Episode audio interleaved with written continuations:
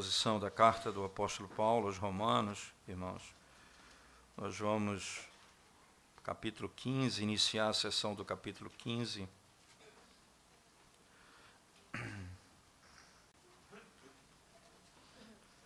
Nós vamos ler do verso 1 até o verso 7. Lembrando que na própria é, estrutura do texto aparece o verso 7 como iniciando um outro parágrafo, uma outra estrutura, mas nós vamos dividir diferente, nós vamos dividir até o 7 e do 8 em diante nós exporemos uma outra outro dia do Senhor. Diz assim a escritura, a palavra de Deus. Ora, nós que somos fortes devemos suportar as debilidades dos fracos e não agradar-nos a nós mesmos. Portanto, cada um de nós agrade ao próximo que é bom para a edificação, no que é bom para a edificação. Porque também Cristo não se agradou a si mesmo, antes, como está escrito, as injúrias dos que, dos que te ultrajavam caíram sobre mim.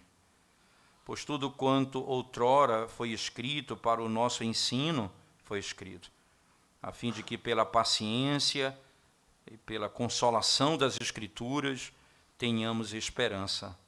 Ora, o Deus da paciência e da consolação vos conceda o mesmo sentir de uns para com os outros, segundo Cristo Jesus, para que concordemente e a uma voz glorifiqueis ao Deus e Pai de nosso Senhor Jesus Cristo. Portanto, acolhei-vos uns aos outros, como também Cristo nos acolheu, para a glória de Deus.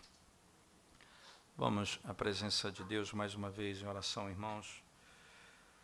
Senhor, nós bendizemos o Teu nome pelo, pelo privilégio que o Senhor nos concede de podermos ouvir a tua voz por meio da pregação.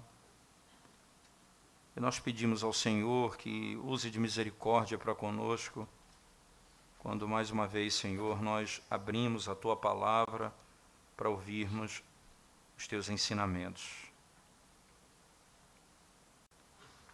Cumpre o propósito da tua palavra no nosso coração hoje, Senhor, por meio da paciência e da consolação, nós possamos ter esperança hoje no Senhor. E que o Senhor traga redenção e salvação ao teu povo. E enche o coração da tua igreja da verdadeira esperança. É o que nós te pedimos, Senhor, em nome de Jesus. Amém.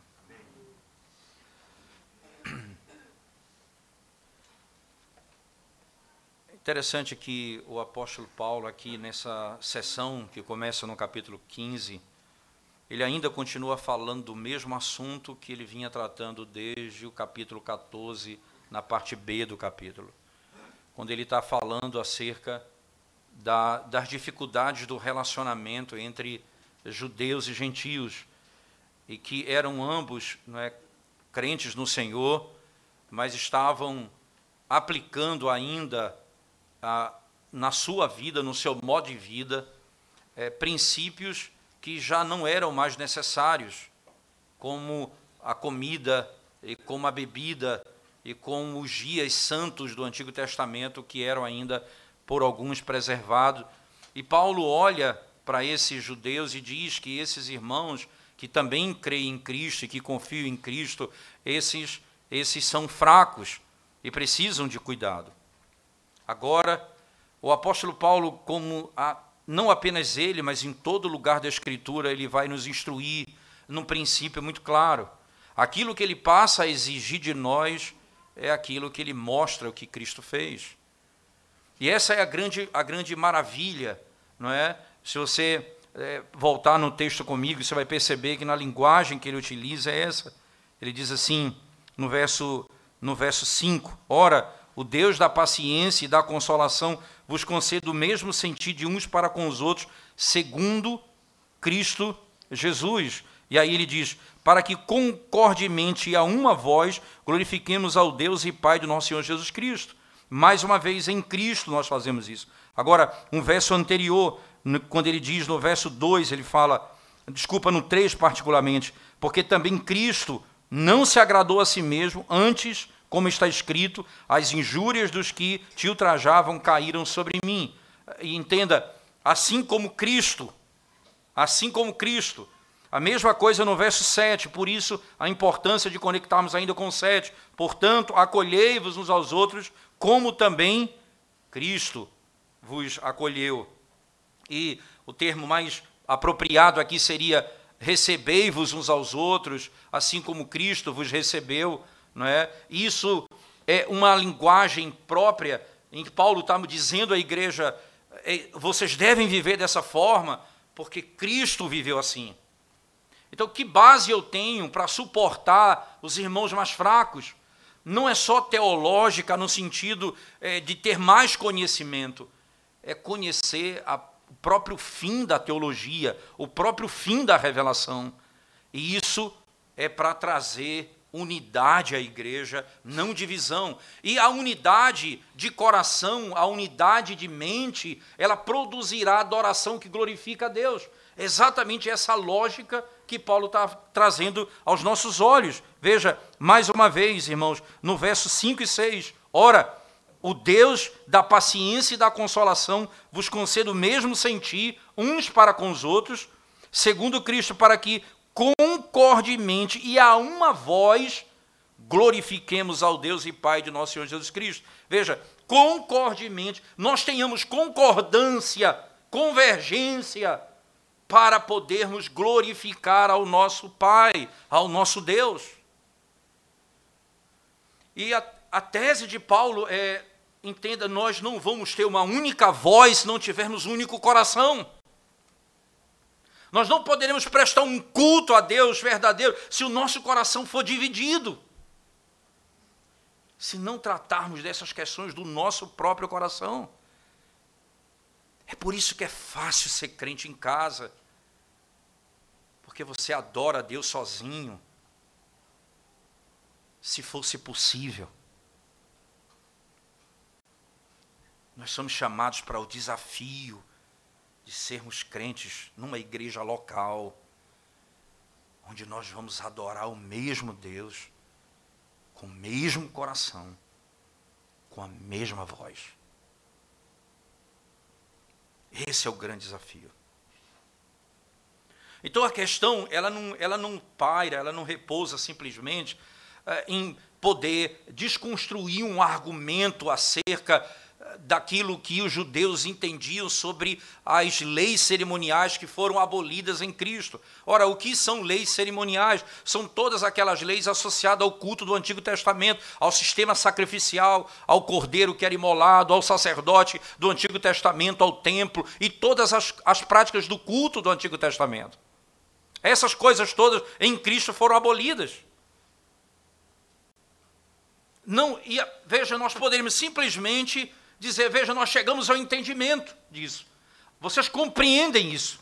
Pronto, resolveu o problema. Paulo diz: não, porque é um propósito em estabelecer essa unidade. É um propósito para estabelecer essa unidade. É, o propósito é, é como se fosse assim, irmãos se a teologia terminasse, o nosso argumento terminasse em apenas convencer teologicamente alguém de que ele está certo ou está errado sobre um ponto, se isso fosse o fim de tudo, seria mais ou menos assim como se nós chegássemos morrendo de sede num poço que tem uma pedra em cima dele e nós retirássemos a pedra e contemplássemos aquela água límpida, mas não bebêssemos dela ela não cumpriu o propósito. Eu vi, eu tirei o entulho de cima, eu purifiquei aquela área, eu consigo enxergar muito bem, mas eu não bebi da água. Eu não usei para o propósito dela.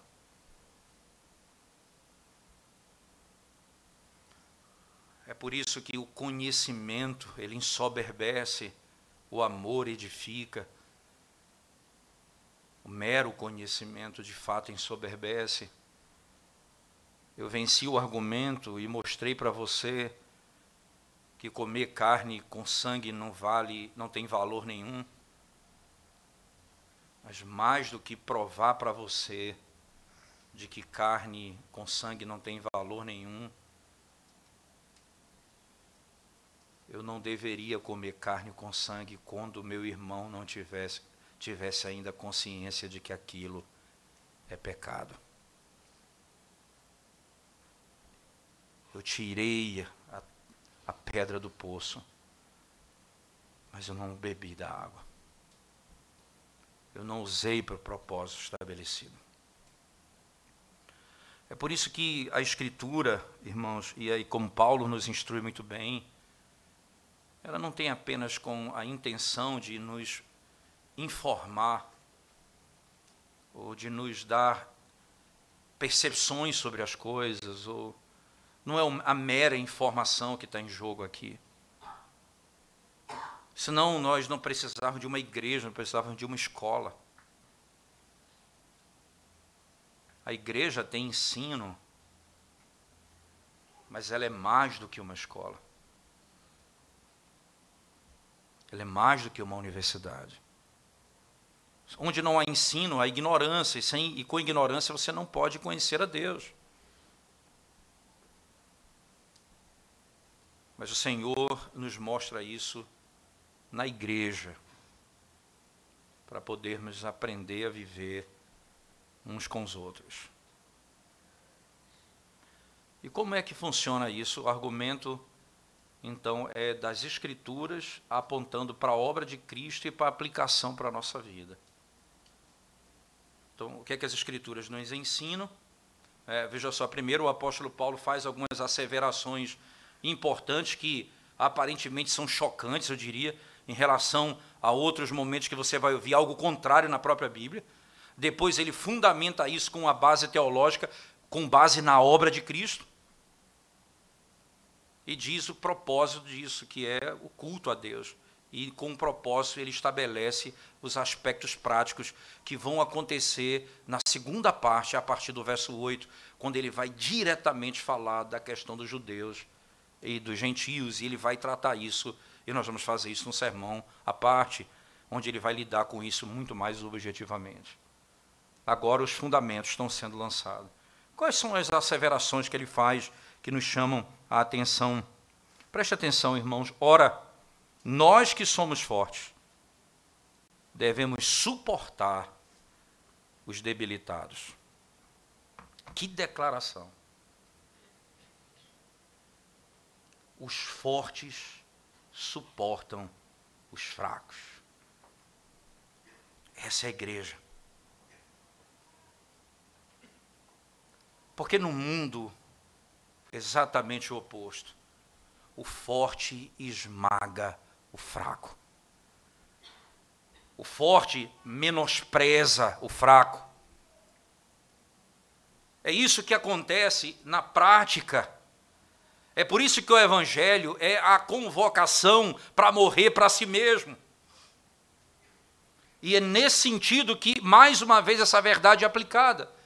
E, e entenda, irmãos, Paulo aqui, ele está usando, ele está se chamando de forte, eu não pense que isso é uma arrogância da parte dele, ele está dizendo, olha, eu entendo tudo isso que está acontecendo. Eu sei que os judeus estão entendendo mal esse, o uso eh, daquilo que já foi abolido pela lei, pela obra de Cristo. Mas nós somos fortes, eles são fracos, porque ainda, mesmo crendo em Cristo, ainda não compreenderam tais coisas. Eles ainda têm dificuldades com isso. Você não é forte para empurrar o mais fraco. É interessante que lá em Ezequiel 36, quando ele vai descrever sobre a, as ovelhas que ele chama de mais fortes e as mais fracas, era assim que elas, as fortes usavam. Tinha comida e, e água para beber as mais fortes, as ovelhas mais fortes, corriam, davam de ombro nas mais fracas. Ezequiel descreve isso. Jogava, ele, joga, ele a jogava do caminho, entrava no rio, bebia água, fazia lama e saía. Aí enxergava as ovelhas fracas para beber. A lógica é outra. Nós que somos fortes devemos dar apoio às mais fracas.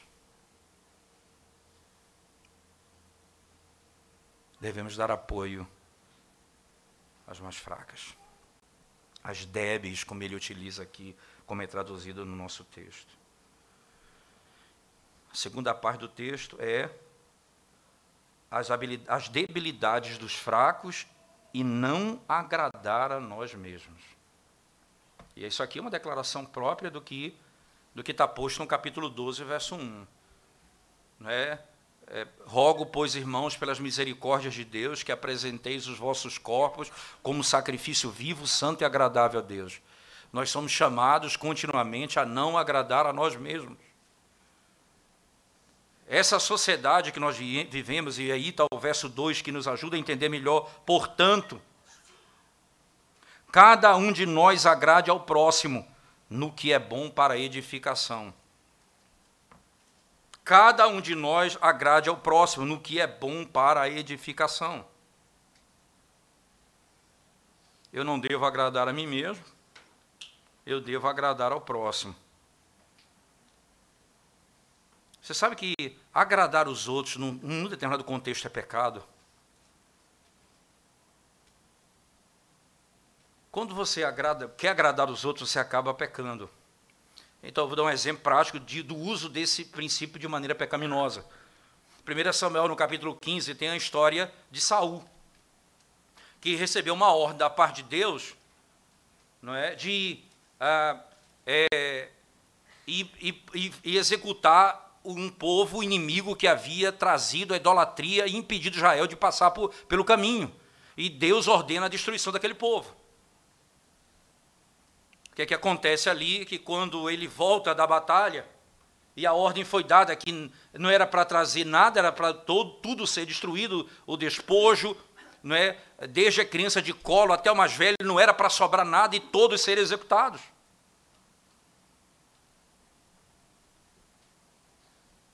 Aí quando ele volta, o Senhor diz: vá lá que ele não fez a minha vontade.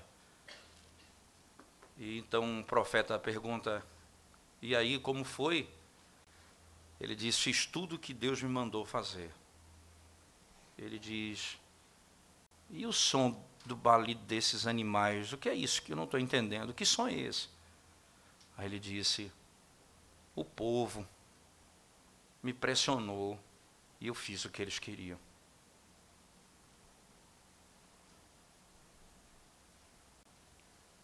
o povo.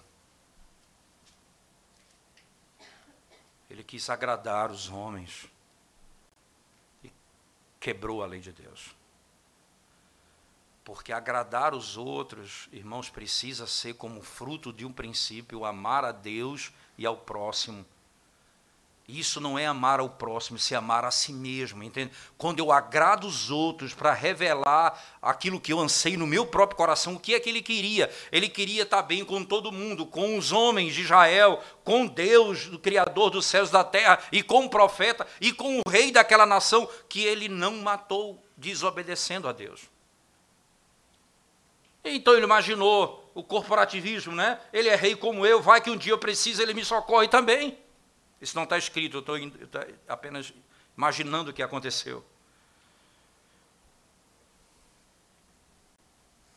Quando agradar os outros é pecado, quando, quando que eu, agradar os outros não é por obediência ao princípio da lei, do resumo da lei, amar a Deus acima de todas as coisas e ao próximo como a si mesmo.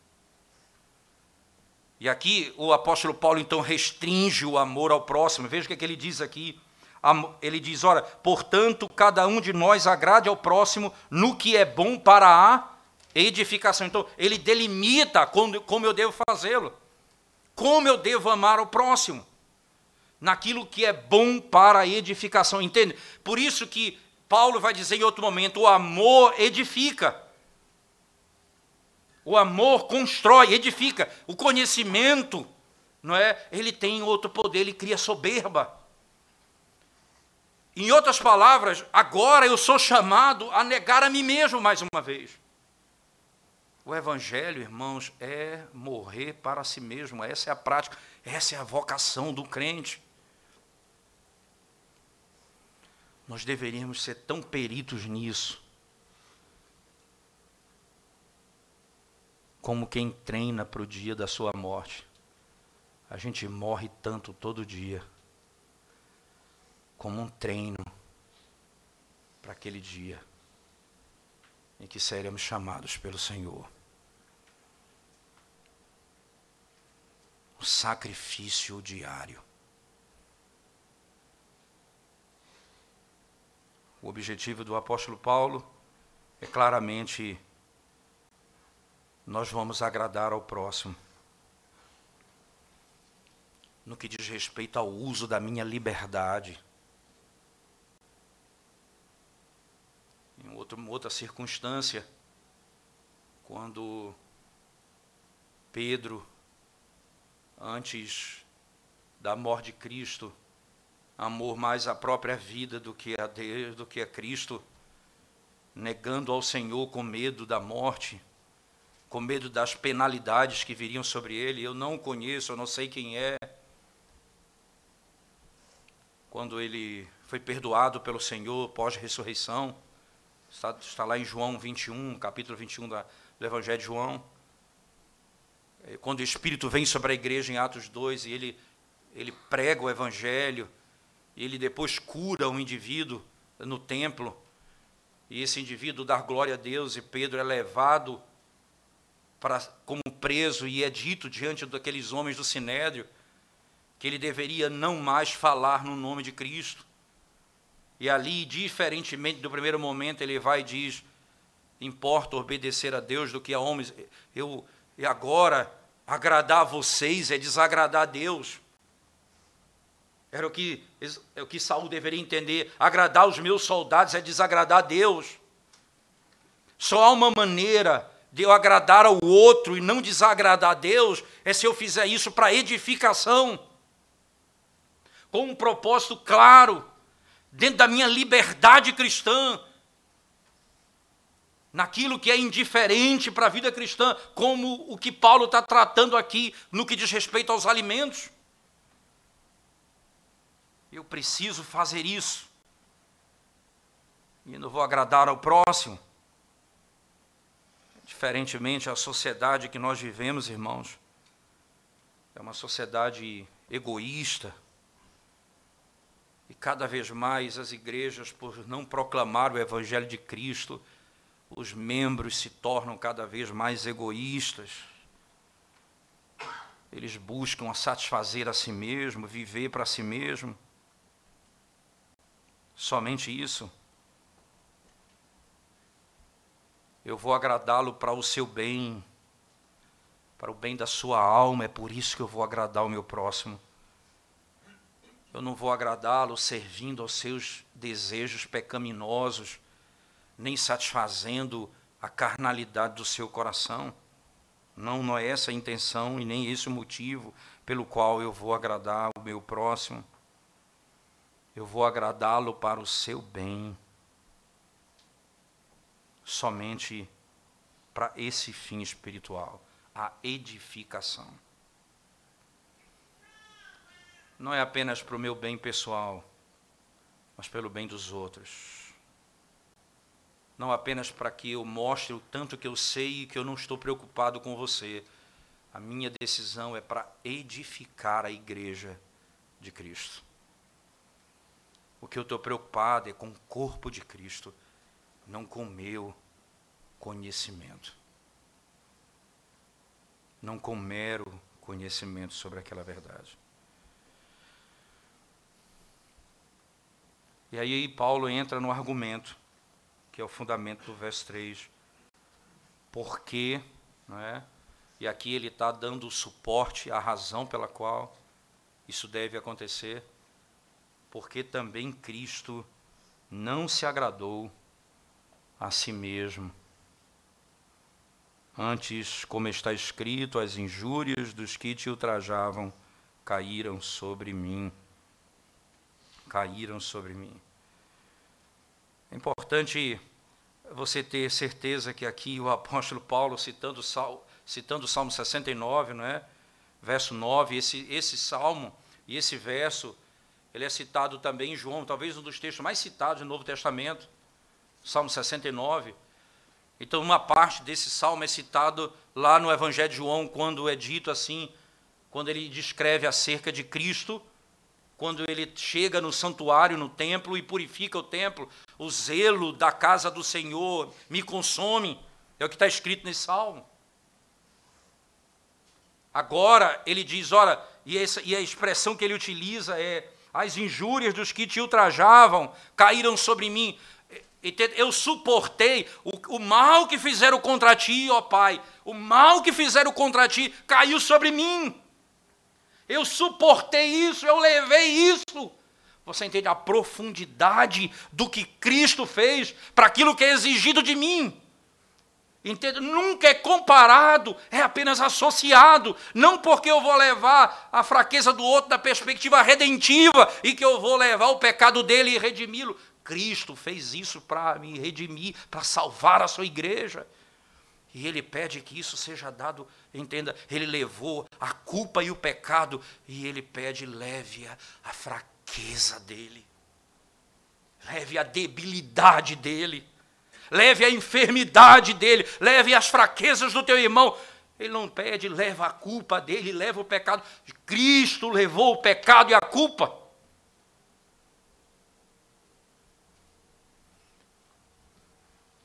Ele não se agradou a si mesmo. Ele não se agradou a si mesmo. E o que significa isso, irmãos? Né? O Senhor negou a si mesmo. O melhor argumento contra a arrogância e o egoísmo é ver Jesus dizendo: Uma comida eu tenho para comer fazer a vontade do meu Pai que está nos céus. Ouvi da boca dele. O que eu vim fazer foi a vontade dele.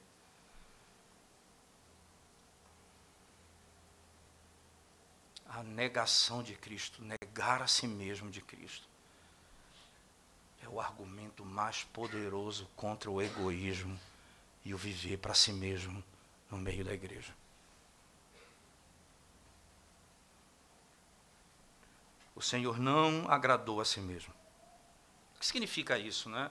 É, é importante fazer a associação para que não pense que, mais uma vez, eu falei isso com as palavras, mas eu preciso só mostrar isso com detalhes. De fato, Cristo não levou sobre si a minha a fraqueza, a minha fraqueza, na mesma perspectiva que é ordenado que eu leve a fraqueza do meu irmão. É assim como também é, Jesus Cristo nos ensina no, no Evangelho, quando um homem vai a uma, ao rei pedir perdão por sua dívida, que era impagável, e o rei o perdoa, o que era exigido dele não era o perdão de uma dívida daquela mesma forma de alguém que devia a ele um valor irrisório em comparação àquilo que ele foi perdoado. E aí é ordenado a ele: perdoa o teu próximo, assim como foste perdoado. Só que Cristo levou o meu perdão de uma forma espetacular, de uma forma extraordinária. Ele levou sobre si a minha culpa. Agora eu vou refletir isso perdoando ao próximo ele levou, ele, ele, ele negou a si mesmo de uma forma extraordinária. E ele diz para mim: leva a carga do teu irmão mais fraco.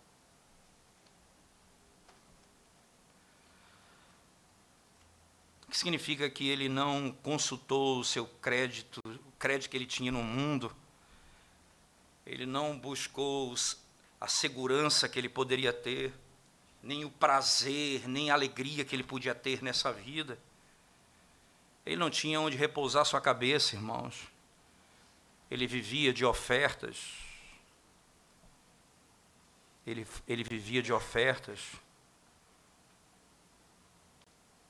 Ele, sem dúvida alguma, ele ouviu a coisa terrível de um dos soldados que estava com ele na hora da crucificação, mestre, ou até mesmo de um dos ladrões que estavam na cruz ao seu lado. Mestre, poupa a tua própria vida. Salva-te a ti mesmo. Ele não buscou a sua própria vontade. Ele não fez isso. Ele não buscou sua própria vontade. Ele lavou os pés dos discípulos, irmãos. Ele suportou a contradição dos discípulos. Ele angustiou a sua alma. Ele nunca consultou a sua honra. Ele esvaziou-se. E ele se fez, irmãos, sem nenhuma reputação. A ponto de Isaías 53 dizer: olhamos para ele e não vimos beleza alguma e nada que nos atraísse. Ele era como um daqueles que viramos o rosto.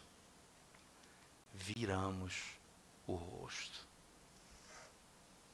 Sem nenhuma reputação. E por que isso, irmãos? Por nossa causa. Por nossa causa. Para trazer a justiça a nós e nos dar um exemplo. A sua vida foi negar-se a si mesmo. A sua vida foi negar-se a si mesmo. Ele não buscava o seu próprio prazer. Ele levou as enfermidades do fraco. Lá em Hebreus, no capítulo 4, verso 15, eu queria apenas que você lesse esse texto comigo, por favor. Hebreus, capítulo 4, versículo 15. Diz assim as Escrituras Sagradas. Deixa eu ler com vocês o 14 e o 15. Tendo, pois, a Jesus, o Filho de Deus, como grande sumo sacerdote, que penetrou os céus, conservemos firme, firmes a nossa confissão, porque não temos sumo sacerdote que não possa compadecer-se das nossas fraquezas. Antes foi ele tentado em todas as coisas, a nossa semelhança, sem pecado algum. Ele, ele foi tentado para ser o nosso socorro, a nossa proteção e a nossa vida. É o que a Escritura muito bem nos ensina aqui. E é exatamente para isso que a Escritura foi cumprida. É por isso que o verso 4, então, voltando ao nosso texto de Romanos, por favor, no capítulo 15, veja o verso 4 agora como nós podemos interpretar mal as Escrituras nesse particular, irmãos. É, Romanos capítulo 15, versículo 4 diz assim: Pois tudo quanto outrora foi escrito para o nosso ensino foi escrito, a fim de que, deixa eu parar aqui, tudo quanto outrora foi escrito. Paulo acaba de citar o Salmo 69. E Jesus disse um, um momento específico pós-ressurreição aos discípulos do caminho de Emaús que a lei de Moisés, que os profetas e os salmos falam a respeito dele. E aqui o apóstolo Paulo está dizendo: olha, tudo o que outrora foi escrito, para o nosso ensino foi escrito. O ponto aqui é: essa é a primeira parte do escrito, para nos ensinar, para nos instruir.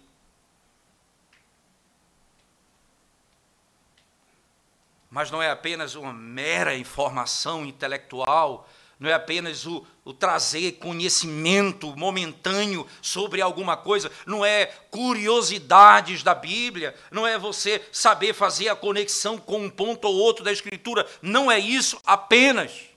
Vai adiante. Isso significa, esse entendimento significa que você tirou ali a pedra que estava sobre o poço. Agora ele diz: você precisa beber dessa água, ela é limpa.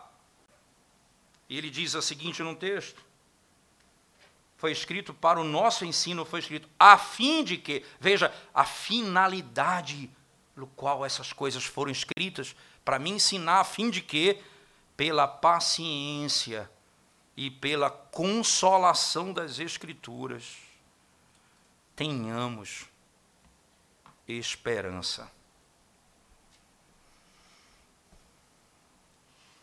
Final é para termos esperança. Que coisa impressionante notarmos aquilo que Paulo está nos ensinando aqui. A expressão é gloriosa, irmãos, porque isso mostra aquilo que até a nossa confissão de fé diz com muita beleza na primeira parte, quando trata sobre das Escrituras Sagradas ele diz que tudo aquilo que é necessário para a salvação e para a vida, ou está plenamente revelado na Escritura, ou claramente revelado na Escritura, ou logicamente deduzido dela. Como é, como é que eu posso afirmar que alguma coisa é deduzida da Escritura? Porque a própria Escritura diz que o que ela ensina tem um fim, tem um propósito. Aquela informação ela vai me dar esperança. Veja, tudo que foi escrito foi escrito para um fim. Foi para que eu fosse ensinado, instruído, a fim de que, entende? O que eu aprendi aqui, o que eu conheci aqui, tem um propósito. Eu vou ter esperança. Eu vou ter esperança. E como essa esperança é dada, irmãos? É? Como é que essa esperança ela é concedida ao homem? E é importante que ela venha acompanhada de duas expressões an anterior, não é? Foi escrito para nosso ensino, a fim de que pela paciência e consolação tenhamos esperança. Tenhamos esperança.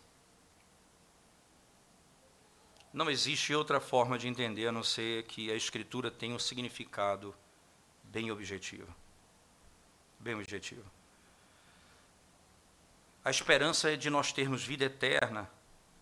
É aqui o objeto proposto. Essa palavra esperança, ela é utilizada anteriormente por Paulo. É utilizada anteriormente por Paulo. Por exemplo, ele vai dizer no capítulo 5 da carta aos Romanos, verso 1, ele diz: Justificados, pois, mediante a fé, temos paz com Deus. Ele continua: por meio de Cristo Jesus, e em Cristo Jesus, no qual temos também acesso a esta graça, e aguardamos a esperança da manifestação da glória de Deus. Veja, ele usa essa expressão, e nós aguardamos a esperança. Nós temos a manifestação, o conceito de que a glória de Deus se revelará. E essa esperança que é tratada na sequência do texto, ele vai dizer ainda no verso 5: no, no 3 em diante, do capítulo 5, ele diz: Ora, eu não me glorio apenas nisso, me glorio também nas minhas tribulações, porque as minhas tribulações produzem paciência. Eu vou aprender nas Escrituras a paciência. Segundo, perseverança. E terceiro, esperança. E aí ele conclui: ora, a esperança não confunde porque não é uma esperança no vazio. O Espírito de Deus foi derramado em nossos corações. Porque o Espírito de Deus, irmãos, derramou, o amor de Deus foi derramado, o Espírito de Deus foi derramado em nossos corações. E isso revela que a nossa esperança não é vazia. Nós temos esperança no Senhor. Como isso vai acontecer?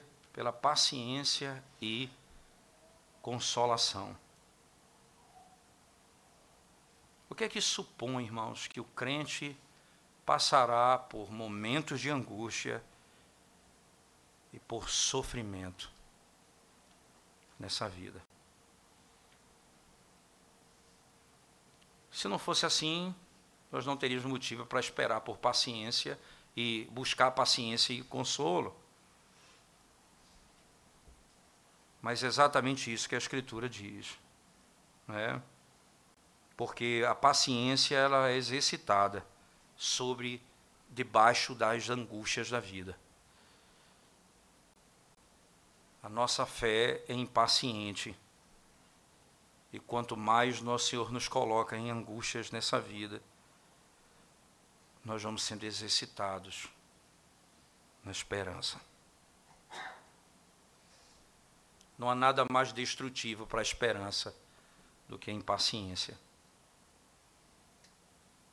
Nada mais.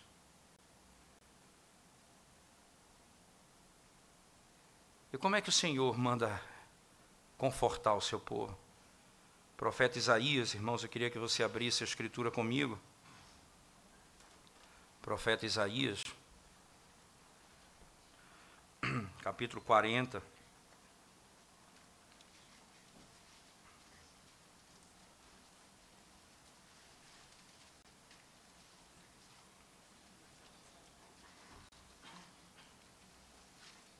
profeta Isaías diz assim, as Sagradas Escrituras.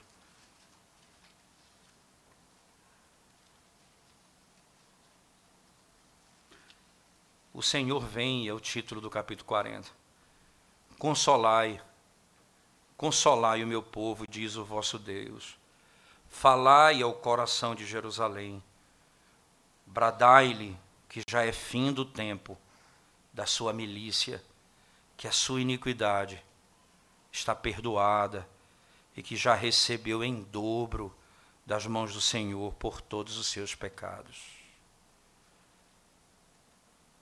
Consolai, consolai o meu povo, dizendo: chegou o fim dos seus conflitos. Paciência, consolação, com base naquilo que o Senhor nos ensina pela obra do Evangelho, é aquilo que nós recebemos da parte de Deus. Para termos esperança.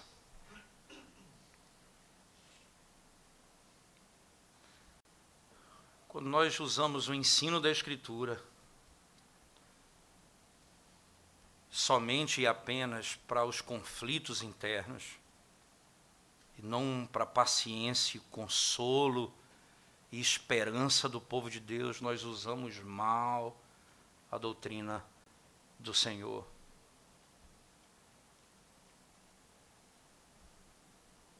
Usamos mal. Não há uma doutrina da Escritura que não aponte para Cristo. Não há uma revelação no Antigo Testamento que não aponte para Cristo. E, consequentemente, o exemplo dele, pacientemente. É por isso que a linguagem utilizada para Cristo é o Cordeiro de Deus que foi imolado. É por isso que nós somos chamados, e Paulo vai dizer isso no capítulo 16 de Romanos, nós somos levados ao matadouro diariamente.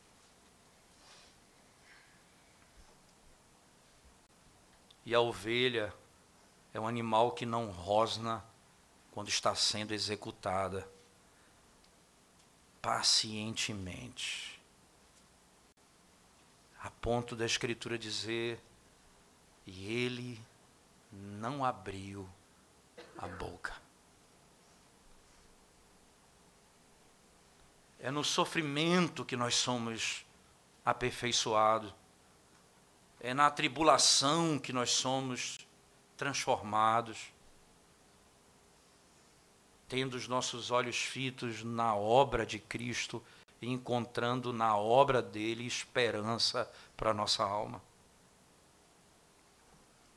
Voltando ao nosso texto de Romanos, ele ainda continua. Acompanhe comigo, por favor. Romanos capítulo 15, voltemos ao mesmo verso 4 em diante, ele diz assim: Pois tudo quanto outrora foi escrito para o nosso ensino foi escrito, a fim de que pela paciência e pela consolação das Escrituras tenhamos esperança. Ora, o Deus da paciência e da consolação vos conceda o mesmo sentir de uns para com os outros, o mesmo sentir de uns para com os outros. Segundo Cristo Jesus, para que concordemente a uma voz glorifiquemos ao Deus e Pai de nosso Senhor Jesus Cristo. Duas exortações são dadas aqui, irmãos. Ele deu anteriormente duas e agora ele procede para dar mais outra. Preste atenção que agora ele ora. Ele diz: Ora, o Deus da paciência e da consolação vos conceda o mesmo sentir não a, a, palavra ora não é oração, aqui é mais uma interjeição, mas ele aqui é uma descrição de uma oração. O Deus da paciência e da consolação vos conceda o mesmo sentir uns para com os outros, segundo Cristo Jesus, para que concordemente a uma voz glorifiqueis ao Deus e Pai de nosso Senhor Jesus Cristo. Ele vai misturar aqui, ele vai colocar uma oração pelo sucesso daquilo que ele havia ensinado. Entenda, irmãos, ele diz: ora, é na palavra que você encontra consolo. É na palavra que você encontra paciência no meio da sua tribulação. É na palavra que você encontra esperança. Aí então ele vai e ora a Deus. Você não apenas ensina, você ora.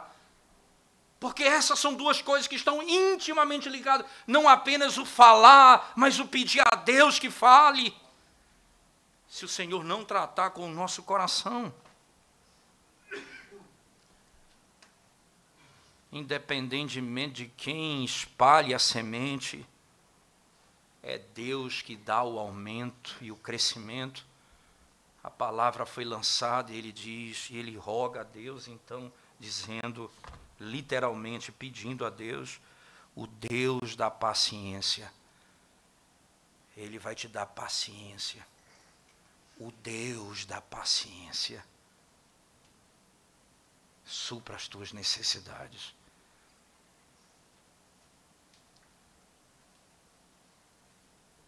Ele diz que o que está escrito é para que vocês, por meio da paciência e da consolação, tenham esperança. O Deus da paciência e da consolação.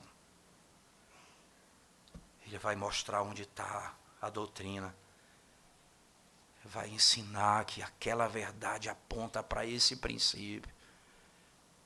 Ele diz: o Deus da paciência e da consolação. Vos concedo o mesmo sentir de uns para com os outros. Paciência e consolo.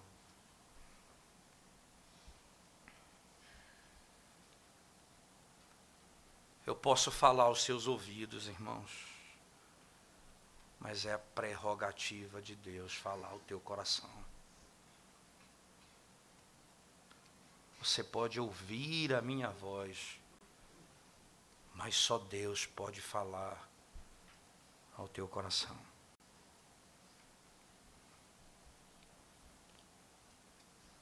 Ele é o autor da paciência e da consolação, mas Ele é a fonte de toda a paciência e consolação. É dele a fonte, é nele que está a fonte para edificar a igreja. Eu não vou conseguir se não for nele. Ele nos dá a graça da paciência. Ele nos dá a consolação, o conforto do Espírito, irmãos. Ajuda os crentes no dia das suas angústias e os faz passar por meio das tribulações com firmeza.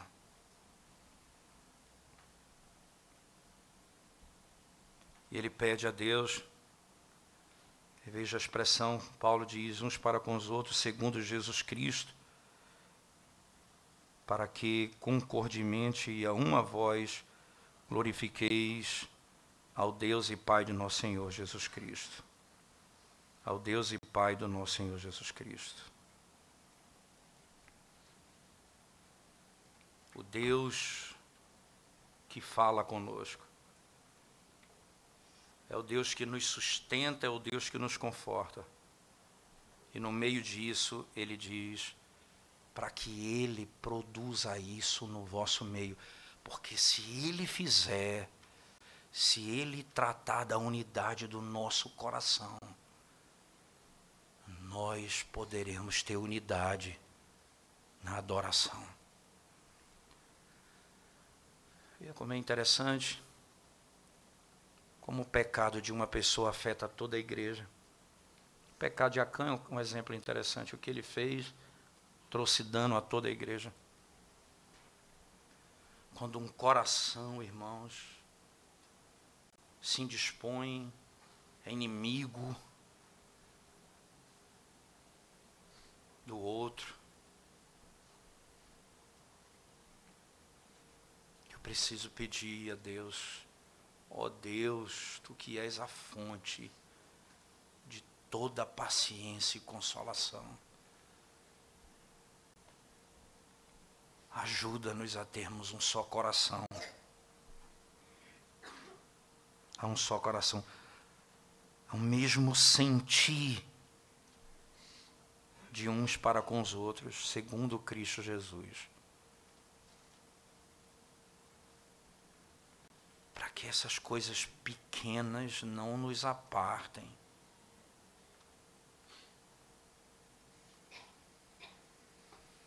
Como é terrível, irmãos, quando nós temos jovens e irmãos que conhecem a reforma. Eles aprenderam algo sobre a reforma mais do que outros irmãos. E você escuta aqueles hereges, aqueles ímpios. Não. Isso não deve sair da nossa boca. senão pelo fato de se ensinar heresia e nós vamos combater. E as diferenças que temos não devem nos fazer dividir o coração e a igreja.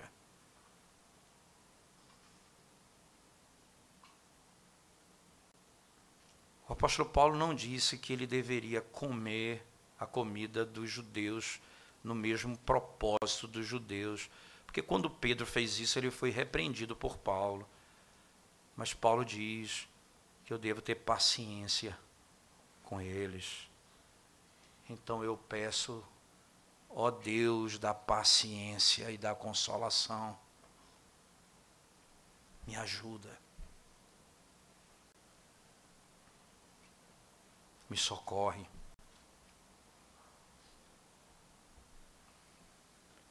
para que eu testifique do amor de Cristo aos meus irmãos. Que eu os ame como eles foram amados por ti. Como foram amados por ti. Quanto mais paciência e consolo recebemos da parte de Deus, mais dispostos nós estamos, irmãos, para amar ao outro.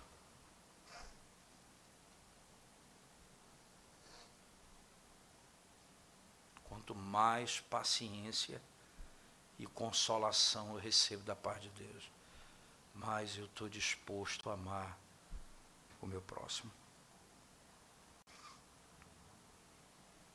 Nada mais quebra a paz da igreja mais do que a impaciência.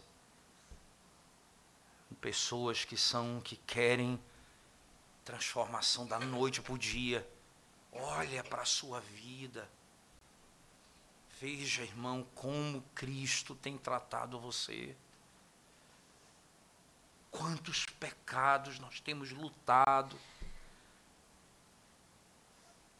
como temos buscado santidade e fraquezas continuam. E o Senhor nos suporta, nos pacientemente nos consola. E nos consola dizendo: Consolai, consolai o meu povo. Os pecados deles foram perdoados.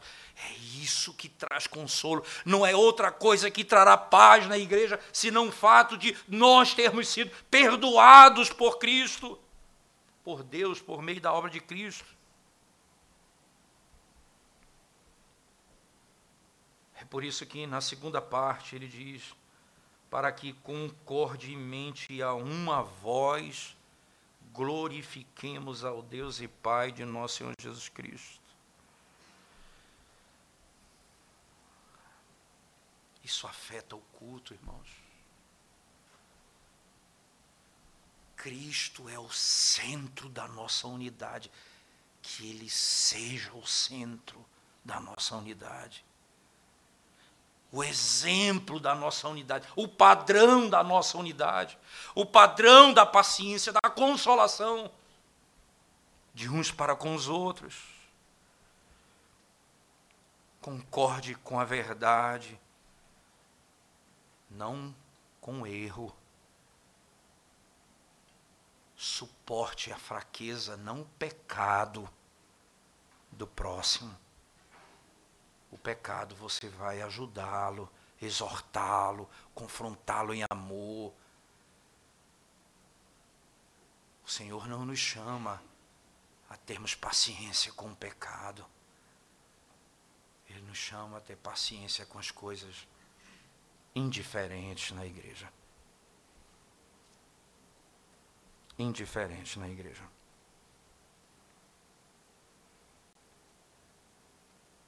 Preste atenção, irmãos.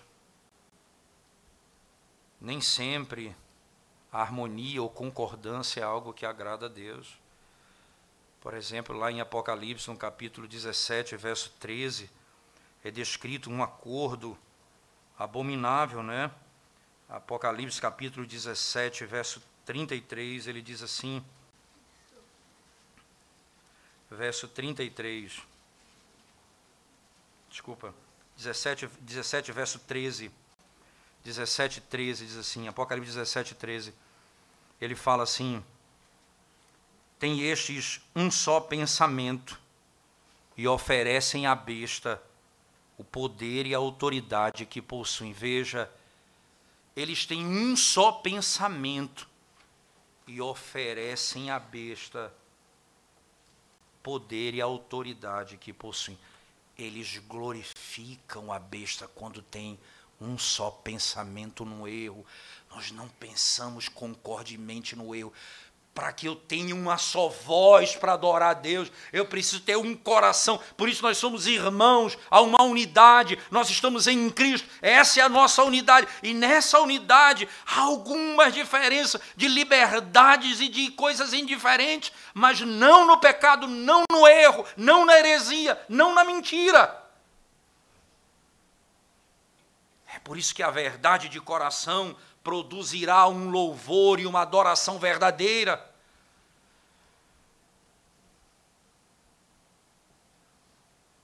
Isso era uma unidade contra Cristo, lá em Apocalipse, não a favor dele. É como a unidade dos construtores da Torre de Babel. Se uniram contra Deus. O Senhor separou um povo em Cristo ele uniu um povo em Cristo. E nós temos uma única voz para adorá-lo.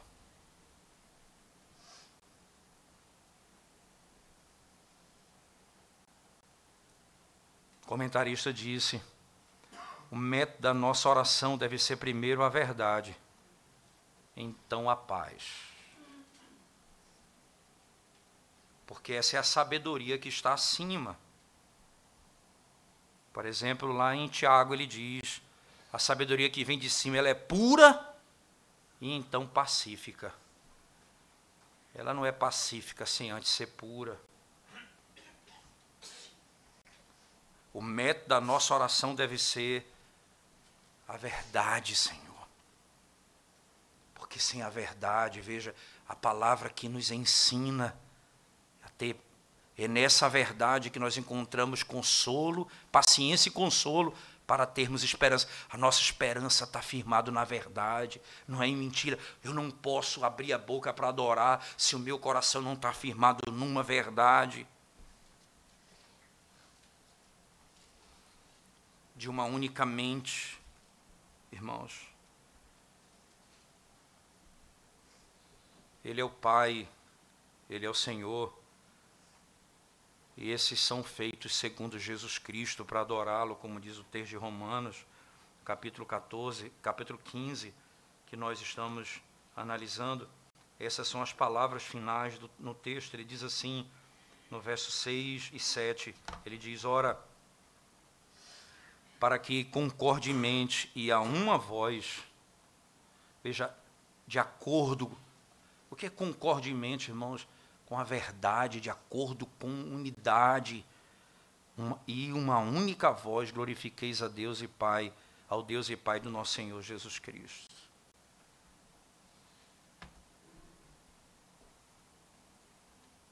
Nós podemos dizer como, como uma oração que o Senhor nos ensinou. Seja feita a tua vontade na terra como é feita nos céus.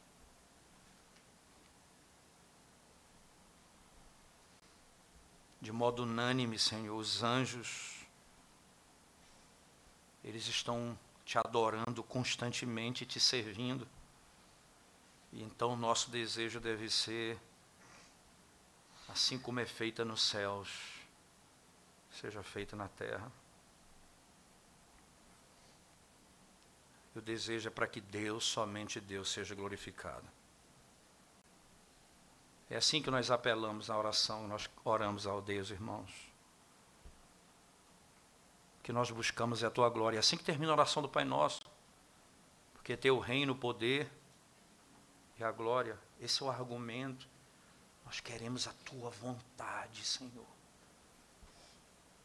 Feita na terra, para que a glória seja somente do Senhor em Cristo Jesus santificado seja o teu nome. Os crentes que têm uma única, o que têm um pensamento de acordo com o evangelho, eles têm um objetivo que é glorificar a Deus. Uma vontade, uma única boca. Isso, não, isso é interessante, era desejado, era maravilhoso, seria bom que concordássemos em todas as coisas, para podermos adorar a Deus conjuntamente.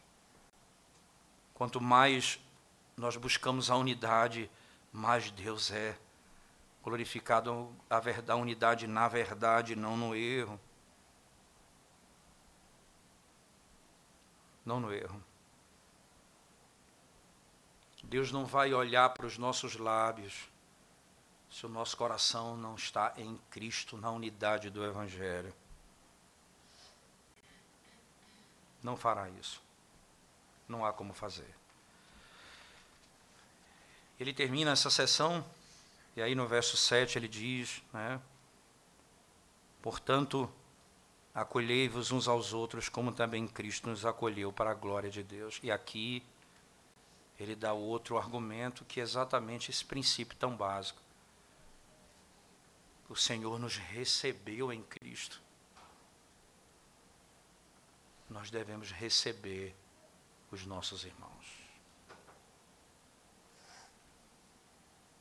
Nós éramos pecadores, inimigos do Senhor, e agora nós temos a graça de sermos recebidos por Ele justificação agora é a base dessa unidade. Porque nós somos um em Cristo, justificados pelo sangue do Cordeiro. Nós somos recebidos, em Levítico capítulo 1 usa essa linguagem, para que sejamos aceitos por Deus. Nós somos aceitos por Ele. Então nós devemos aceitar, receber os nossos irmãos fracos, débeis com essas questões e de indiferentes, particularmente aqui com que Paulo trata na Escritura. Mais uma vez, ele não está dizendo receba aqueles que vivem no pecado, porque são fracos. Não. Ele está tratando aqui as, as coisas indiferentes.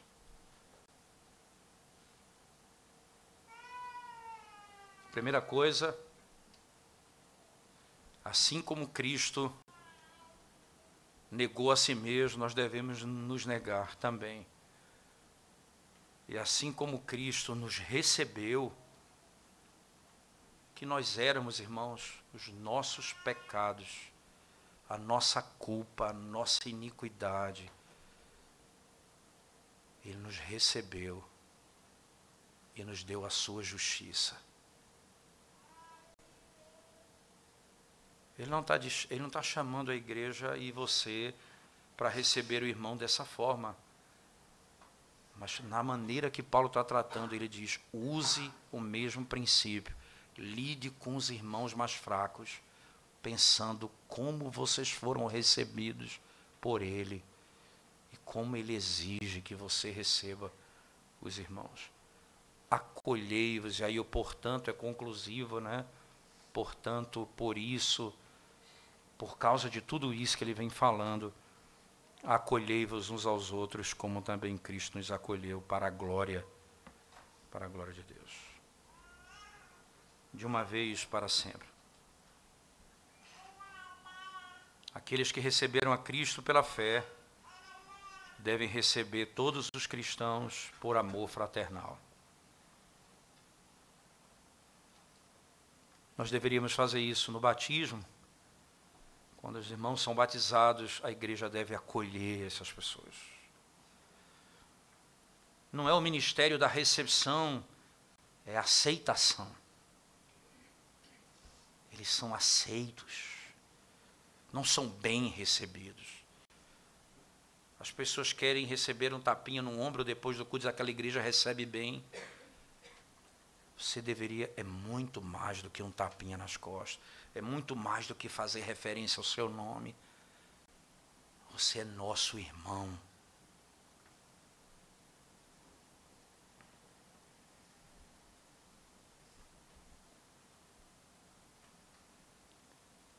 Aquilo que não é indiferente, mas nos ajuda a entender o que foi que Cristo fez, o que é que Paulo pede. Eu queria encerrar lendo com vocês, por favor, o texto de Filemão.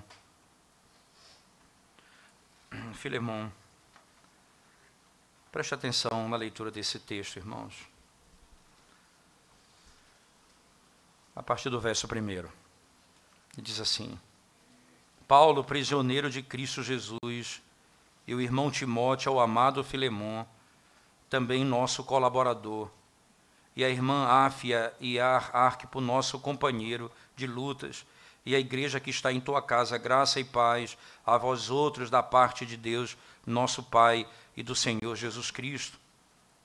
Dou graças ao meu Deus, lembrando-me sempre de ti nas minhas orações, estando ciente do teu amor e da fé que tens para com o Senhor Jesus e todos os santos, para que a comunhão da tua fé se torne eficiente no pleno conhecimento de todo o bem que há em nós para com Cristo Pois, irmão, tive grande alegria e conforto no teu amor, porquanto o coração dos santos tem sido reanimado por teu intermédio. Ele usa para edificar a igreja o que ele tem, o que possui. Ele diz: Pois bem, ainda que eu sinta plena liberdade em Cristo para te ordenar o que convém, prefiro, todavia, solicitar em nome do amor. Preste atenção nas palavras do apóstolo Paulo eu poderia ter dado uma ordem a você, mas em nome do amor, ele diz. Sendo que sou Paulo, o velho, e agora até prisioneiro de Cristo Jesus, sim, solicito-te em favor de meu filho Onésimo, que gerei entre algemas. Ele antes de, te foi inútil, atualmente, porém, é útil a ti e a mim. Eu te envio de volta em pessoa, quero dizer, o meu próprio coração eu queria conservá-lo comigo mesmo, para em teu lugar me servir nas algemas que carrego por causa do Evangelho. Nada, porém, quis fazer sem o teu consentimento, para que a tua bondade não venha a ser como que por obrigação, mas de livre vontade. Pois acredito que ele veio a ser afastado de ti temporariamente, a fim de que o recebas para sempre. A fim de que o recebas para sempre não como escravo, antes muito acima de escravo, como irmão caríssimo, especialmente de mim, e com maior razão de ti, quer na carne, quer no Senhor. Se, portanto, me consideras companheiro, recebe-o como se fosse a mim mesmo. E se algum dano te fez, ou se te deve alguma coisa, lança tudo em minha conta. Eu, Paulo, de próprio punho, o escrevo. Eu pagarei, para não te alegar que também tu me deves até a ti mesmo. Sim, irmão, que eu receba de ti no Senhor este benefício. Reanima, reanima-me o coração em Cristo. recebe, não mais como escravo, como teu irmão caríssimo.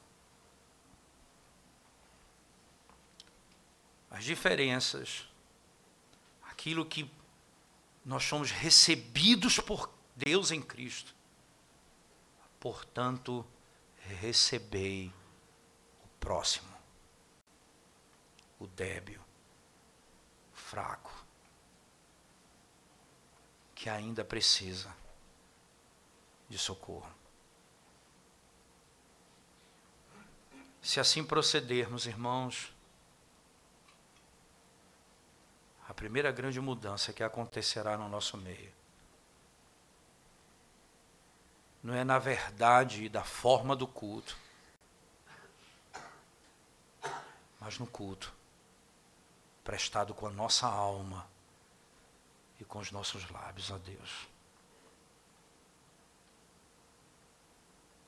Não deixe a tua ira, a tua mágoa, a tua indiferença, o tratar com o outro, passar como algo sem importância.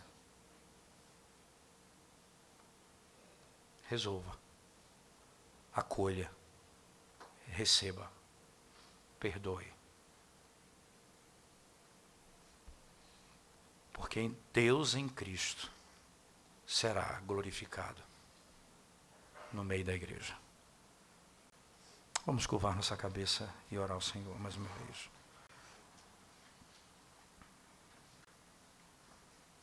Ó Senhor nosso, nós temos reconhecido, Senhor Deus, a nossa pecaminosidade no modo como temos tratado os nossos irmãos e como temos sido indiferentes com as fraquezas dos nossos irmãos e até mesmo, Deus, não acolhendo-os. Nós que fomos alvos do poder desse evangelho tão glorioso,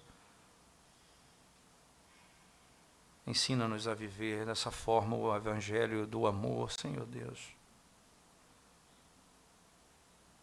Perdoa os nossos pecados, ó Senhor. Edifica a tua igreja e dá-nos um só lábio para adorarmos ao teu nome.